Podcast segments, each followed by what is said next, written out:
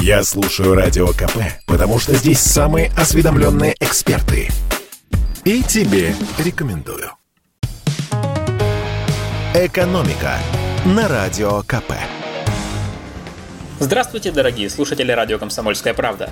В эфире наш ежедневный обзор главных экономических новостей.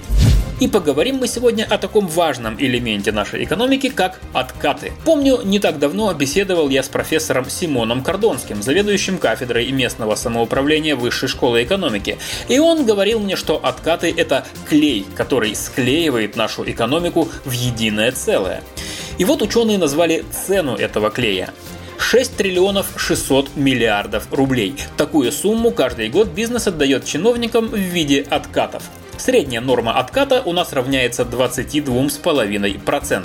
Норма отката – это процент от суммы госзаказа, который бизнесмен отдает чиновнику в благодарность за то, что исполнителем выбрали именно его.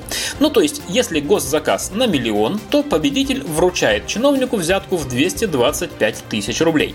Такой вывод сделали в Институте государственного и муниципального управления Высшей школы экономики. Исследователи опросили больше 1200 представителей бизнеса из разных регионов. В итоге 71% из них ответили, что сталкивались с коррупцией во время участия в тендерах по госзакупкам. Причем аппетиты чиновников оказались совершенно разными, от скромных 3% до астрономических 65%. Самые высокие откаты, как правило, в тех сферах, где трудно оценить результат работы, например, в консалтинге. Кто-то из слушателей может спросить, как же так? Ведь госзаказы публикуются на специальных сайтах. Все прозрачно, комар носа не подточит. А вот и подточат. Как рассказывают бизнесмены, законодательство по госзакупкам довольно легко обойти, если знаешь нужных людей. Как правило, все договариваются напрямую с заказчиком заранее. В этом случае условия тендера прописывают под тебя. Например, что размер продукции должен быть именно такой, как выпускает твоя фирма, и ни сантиметром больше.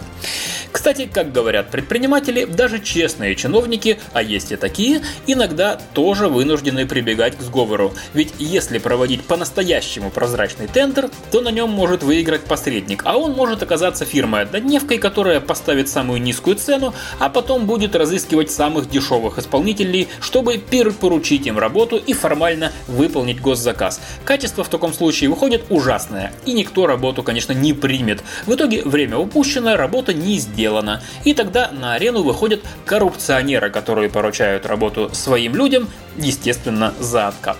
Хотя с коррупционерами у нас нещадно вроде как борются. Например, в прошлом году прокуроры нашли 150 тысяч коррупционных нарушений в госзакупках и привлекли к ответственности 40 тысяч виновных. Правда, отчитываются они о гораздо меньших масштабах бедствия, чем эксперты высшей школы экономики.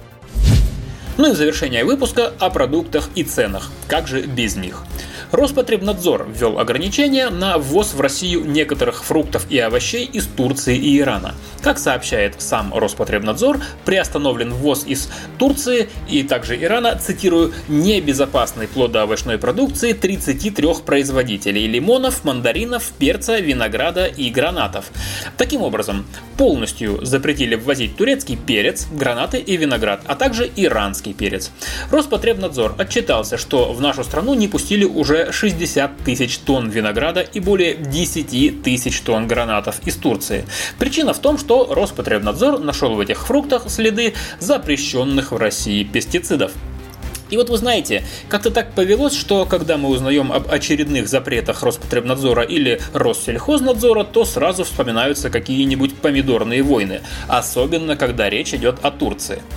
Мы попросили прокомментировать наши подозрения руководителя Центра международного агробизнеса Высшей школы корпоративного управления Российской Академии Народного Хозяйства Анатолия Тихонова. И он напомнил, что речь главным образом идет об ограничении на импорт от определенных турецких предприятий. И, по мнению мнению эксперта, большого политического смысла в этом запрете нет.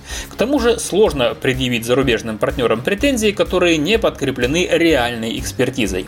Хорошо, тогда другой вопрос. Не останемся ли мы теперь без перца и винограда? По словам нашего эксперта, Турция и Иран не основные поставщики этой продукции. Так что проблем быть не должно, если, конечно, их не попытаются создать спекулянты. Самое большое беспокойство вызывает перец. У нас в теплицах его выращивают мало. Но и здесь Турция не главный поставщик, и почти две трети импорта приходится на Израиль и Китай. Кроме того, важно понимать, что речь идет о временной мере. Если турецкие и иранские компании смогут доказать, что у них есть чистый урожай без вредных химикатов, их пустят обратно. Обычно такие процедуры занимают порядка одного или двух месяцев. Экономика на радио КП.